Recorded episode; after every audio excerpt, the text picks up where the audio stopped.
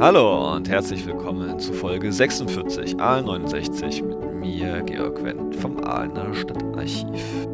Liebe Hörerinnen, liebe Hörer, heute ist Toten Sonntag, der Tag nach dem Volkstrauertag, in dem es eben nicht geht um die nationale Vergangenheit als Gemeinschaft, als Volk, die Trauer, die man gemeinsam in den Weltkriegen erlebt hat, sondern hier geht es wirklich um den individuellen Verlust, die Menschen gehen auf die Friedhöfe in den Dörfern, in den Städten und machen die Gräber ihrer Angehörigen ja fertig bereit für den Winter. Im Jahre 1969 ist das noch eine traurigere Geschichte als heute, denn viele Westdeutsche und auch Ostdeutsche im Übrigen können eben die Gräber ihrer Verwandten nicht besuchen, denn sie liegen hinterm eisernen Vorhang. Besonders schwierig und schmerzhaft ist das für die Vertriebenen aus den ehemaligen Ostgebieten.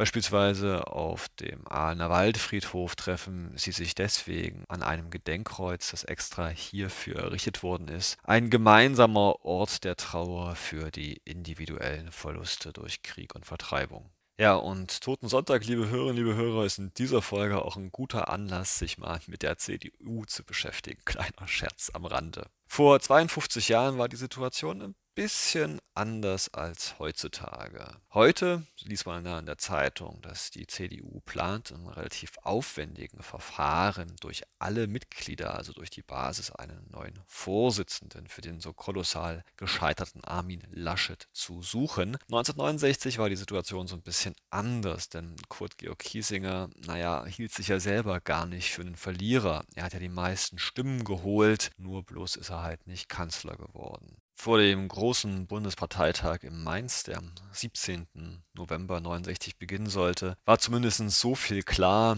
ein Scherbengericht gegen oder über Kurt Georg Kiesinger sollte es nicht geben. Er sollte vorerst Bundesparteivorsitzender bleiben. Unzufriedenheit gegen Kiesinger gab es freilich trotzdem, vor allem bei den Jüngeren, bei der JU, bei der Jungen Union, aber eben auch bei denjenigen, die sich eher der sozialen oder liberalen Schiene der CDU zugeordnet sehen. Einer dieser jungen Wilden in Anführungsstrichen ist der 39-jährige Manfred Abelein. Ihnen inzwischen bekannt als Bundestagsabgeordneter des Wahlkreises Aalen-Heidenheim. Am 15. November 1969, also wenn man es genau sagt, also zwei Tage vor Beginn des Bundesparteitages der CDU, interviewt die Schwäbische Post Manfred Abelein und der hat auch einiges zu sagen. Ausschnitten werde ich mal aus dem Interview vorlesen. Also, Titel ist Opas CDU gibt es nicht mehr. MdB Abelein, die Jüngeren rücken nach vorn, Verschmelzung von CDU und CSU wäre wünschenswert. Und das sind auch die drei Punkte, die ich jetzt mit Ihnen besprechen werde. Erstens, die alte CDU gibt es nicht mehr. Neue Leute müssen ran, früher oder später. Zweitens, man braucht eine stärkere Anbindung zwischen CDU und CSU. Und drittens muss man deutlich Opposition machen gegen die neue Ostpolitik der sozialliberalen Regierung. Aber jetzt ins Interview direkt hinein. Also zunächst mal zum Thema, die Jüngeren müssen nachrücken. Herr Professor Abelein, schreibt die Schwerpo, ist Opas CDU tot? Man muss diese Frage stellen, wenn man Äußerungen des rheinland-pfälzischen Ministerpräsidenten Kohl liest, der für die CDU eine Entschlackungskur fordert, weil diese Partei, wie er sagt, in den letzten zwei Jahrzehnten in einem zum Teil sehr gefährlichen Ausmaß Fett angesetzt hat. Unterstützen Sie diese Pläne? Ausgerechnet Kohl und Fett. Naja, okay. Weiter mit Abeles Antwort. Opas CDU gibt's nicht mehr. Diese Art der CDU, wie sie in den Vorstellungen einer Reihe von Bürgern unseres Staates existiert, gibt's eigentlich schon lange nicht mehr, wenn es sie überhaupt je gab. Jetzt steht die CDU aber vor der Notwendigkeit, unabhängig von den Verbindungen zu einer Regierung und von den Rücksichten auf eine Regierungspraxis, ihr eigenes Programm neu zu überdenken. Dazu zählen zweifellos auch Bereinigungen im personellen Bereich. Hier hat sich eine Reihe von Persönlichkeiten gehalten, die in der Industrie längst abgelöst worden wäre. Das sage ich, obwohl ich kein Verfechter der These bin, dass die Köpfe rollen müssen. Aber eine Reihe von Personen muss zweifellos bei uns ausgewechselt werden. Auch eine Partei braucht ein modernes Management und dieses Management müsste jetzt verjüngt werden. Schwerpo fragt nach, an wen denken Sie dabei in erster Linie? Abel natürlich nennt niemand, den er auswechseln will, aber er hat einige im Hinterkopf, die er gerne als neue Köpfe in der CDU sieht. Ich lese mal vor. Ich könnte mir vorstellen, dass Persönlichkeiten wie der Ministerpräsident von Rheinland-Pfalz, Kohl, oder der Führer der Fraktion der Union im Bundestag, Rainer Barzel, künftig noch stärker nach vorn rücken. Das alles muss im Rahmen unserer Überlegungen geschehen, wie man die CDU attraktiver und die Parteiarbeit effektiver gestalten kann. Dazu gehört eben auch der Flügel der jungen Progressiven, die innerhalb der Partei ein Viertel bis ein Drittel ausmachen. Wieder die Schwäpo, Herr Manfred Abelein, wie sehen Sie das Verhältnis zwischen CDU und CSU nach der Wahl? Abelein, mir wäre es am liebsten, wenn es eine einheitliche Partei CDU gäbe, die auch Bayern umfasste. Wie man sie dann nennt, ob CDU oder CSU, wäre für mich von untergeordneter Bedeutung. Auf der anderen Seite glaube ich nicht, dass sich eine solche Lösung verwirklichen lassen wird. Die CSU als typisch bayerische Partei hat eine gewisse Berechtigung, zumal Bayern und den Ländern der Bundesrepublik das einzige Land ist, das eine kontinuierliche historische Tradition besitzt. Trotz alledem wäre es sehr wünschenswert, wenn die Verbindung zwischen CDU und CSU über die bereits bestehende Fraktionsgemeinschaft im Bundestag hinaus auch auf der Parteiebene sehr viel mehr verstärkt werden würde. Man könnte dann unter Umständen eine engere Fusion der weiteren Entwicklung überlassen. Und dann nochmals die Schwerpo. Sie möchten sich in der Oppositionsarbeit gegenüber SPD und FDP-Koalition dadurch abgrenzen, indem sie die Deutschlandpolitik der neuen Regierung kritisieren. Im Grunde wollen doch aber alle Bundestagsparteien das Gleiche. Bessere innerdeutsche Beziehungen und eine Verminderung der Spannungen in Mitteleuropa. Glauben Sie wirklich, dass man auf die Dauer mit einer Wiederholung humanistischer Forderungen in Ostberlin Erfolg hat, ohne zugleich die DDR als gleichberechtigten und in der staatlichen Existenz gleichwertig fertigen Partner anzuerkennen, so wie es die Bundesregierung nun tut. Und Abelein, es stimmt, alle Parteien sind sich einig, zumindest in dem Wunsch, dass die Beziehungen zwischen den Teilen Deutschlands verbessert und intensiviert werden sollen. Alle Parteien haben zweifellos auch das Verlangen, dass auf diese Weise ein Beitrag geleistet wird zur Verminderung der Spannungen in Mitteleuropa. Ob durch Anerkennung der DDR als Staat, wie es die neue Bundesregierung in ihrer Regierungserklärung vorgenommen hat, eine Voraussetzung für bessere Beziehungen zwischen den beiden Teilen Deutschlands geschaffen wird, steht offen. Ich bin ja skeptisch. Ich glaube nämlich, dass das Regime im Pankow, Regime im Pankow, so haben es die ALCDUler ja immer genannt, dass das Regime im Pankow im Augenblick an eine Intensivierung der Beziehungen zwischen den Teilen Deutschlands gar kein Interesse hat, schon weil es im Ausbau solcher Beziehungen eine Gefährdung seiner eigenen Position sieht. Auch da hat er natürlich nicht ganz unrecht. Ja, auf der einen Seite wünscht sich natürlich die DDR offeneren Umgang innerhalb der Völkergemeinschaft und sehnt sich nach Anerkennung. Auf der anderen Seite weiß man aber natürlich auch, dass je näher man sich kommt, desto eher man das Alleinstellungsmerkmal oder auch die Daseinsberechtigung verlieren würde.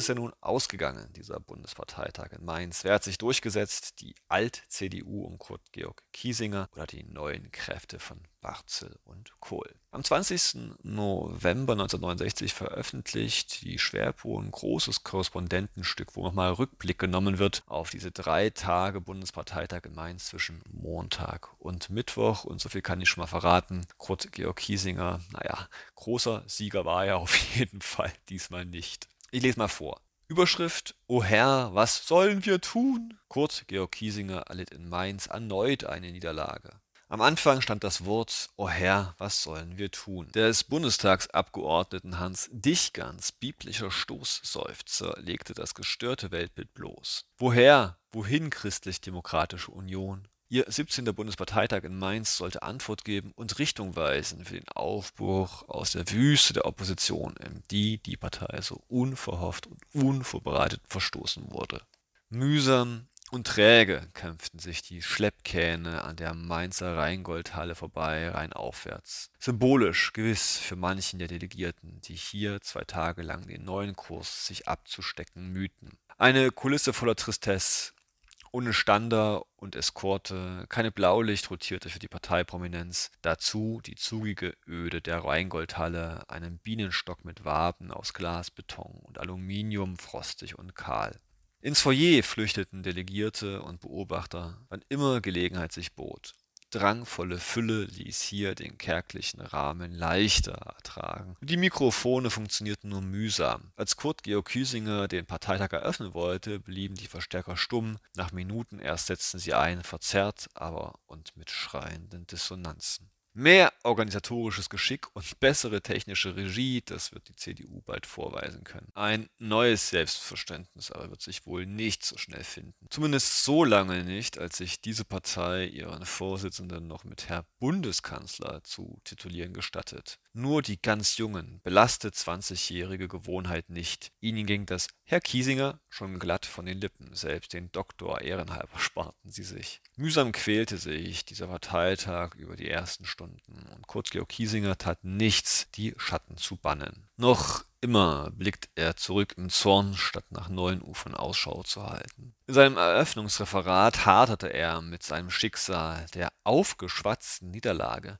Für ihn liegt der Quell des Übels vor allem in organisatorischen Unzulänglichkeiten. Zitat: Nur wenn wir einen ausreichenden Mitgliederbestand haben, werden wir eine ausreichende Zahl von Mitarbeitern bekommen, vor allem jene Mitarbeiterschaft an der Basis Ui, ein Angriff auf die Basis. Ich weiß nicht, ob das so eine gute Idee ist, Herr Kiesinger. Ich lese mal weiter. Kurt Georg Kiesingers langweilte sein Publikum. Missmut im Mundwinkel betrachtete man diesen Parteischiff aus Verlegenheit, den es wiederzuwählen gezwungen war. Des Parteivorsitzenden mannigfache Fehler und Widersprüche in den vergangenen Wochen waren ihnen noch in zu gute Erinnerung. Ein Körnchen Selbstkritik, zu dem Bruno Heck, der Generalsekretär und damit für die Wahl zuständig, den Mut hätte, hat vielleicht das Eis gebrochen. Doch davon war keine Rede. Kein Wunder, dass der Beifall erst nach peinlicher Pause einsetzte. Und natürlich stürmte er nicht, wie einst bei Konrad Adenauer, Ludwig Erhard und schon einmal bei ihm selbst, Kurt Georg Kiesinger. Er kleckerte nur mühsam vor sich hin, um alsbald zu versickern.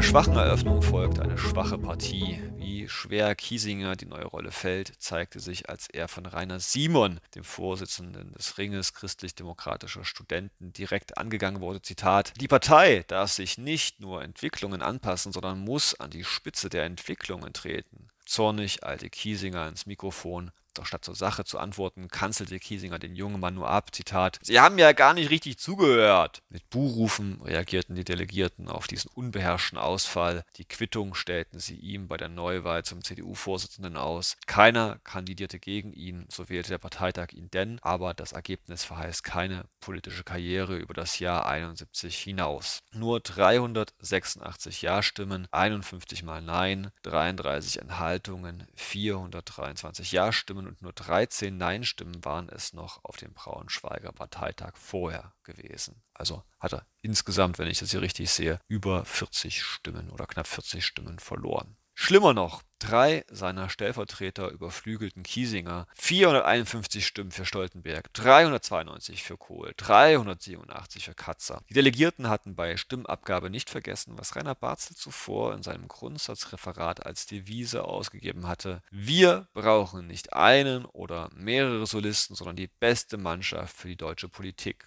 So Barzel.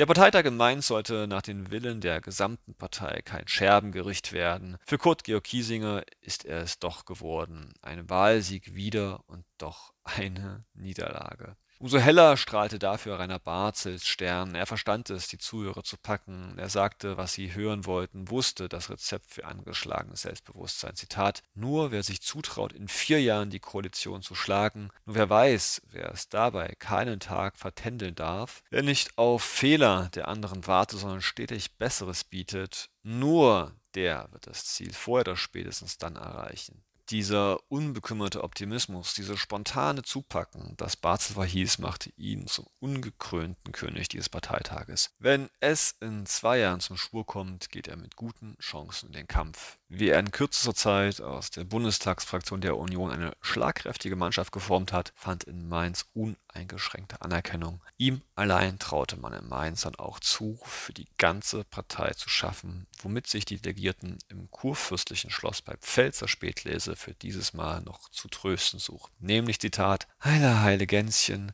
es wird schon wieder gut.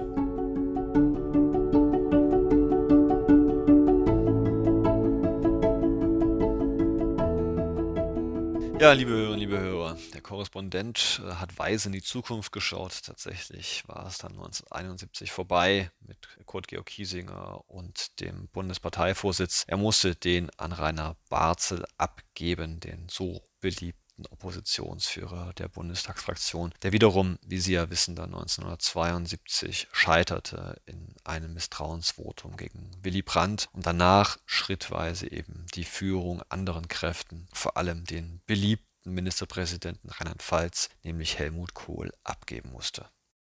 Aber ja, liebe Hörerinnen, liebe Hörer, die Position des Oppositionsführers im Bundestag, also den Chef der Bundestagsfraktion, das ist nicht unbedingt ein schlechter Posten, um sich zu empfehlen für den neuen Bundesvorsitzenden an der Partei. Deswegen bin ich mal gespannt, ob es Ralf Brinkhaus, der ist ja heutzutage eben der Vorsitzende der Bundestagsfraktion, ähnliches oder sogar noch mehr gelingt als Rainer Barzel damals. Schauen wir mal. Bis dahin auf jeden Fall alles Gute Ihnen. Ihr Georg Wendt aus Aalen. Tschüss und auf Wiederhören.